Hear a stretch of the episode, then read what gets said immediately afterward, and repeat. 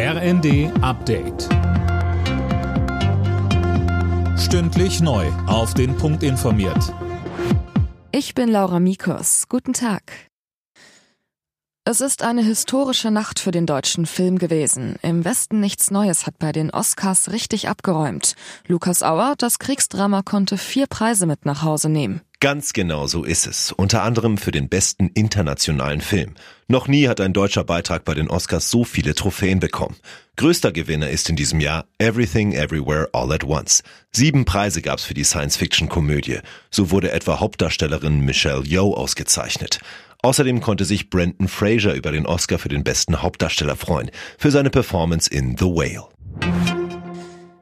Nach dem Oscar-Triumph von Im Westen nichts Neues hat Kanzler Scholz den Filmemachern gratuliert. Darauf könne man zu Recht stolz sein, schrieb er auf Twitter. Der Film zeige gerade in dieser schwierigen Zeit unmissverständlich, wie furchtbar und unmenschlich Krieg ist den wirtschaftlichen Druck von den Kliniken nehmen und stärker das Patientenwohl im Blick haben. Darum soll es bei der Krankenhausreform von Gesundheitsminister Lauterbach gehen.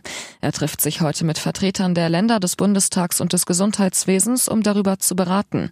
Widerstand gegen Lauterbachs Pläne kommt allerdings aus den Ländern. Der SPD-Mann sagte dazu im ersten. Ich will eine Reform mit den Ländern gemeinsam machen. Die soll im Bundesrat mit beschlossen werden. Und da gibt es Vorbehalte, da gibt es auch also Misstrauen. Wir spielen da fair. Wir wollen nicht, dass die Krankenhausplanung der Länder in irgendeiner Weise beschnitten wird. Restart Sport bewegt Deutschland, so heißt ein Förderprogramm des Deutschen Olympischen Sportbundes, um dem Vereinssport nach Corona wieder einen Schubs zu geben. Das Programm ist im Januar gestartet und läuft bereits sehr gut.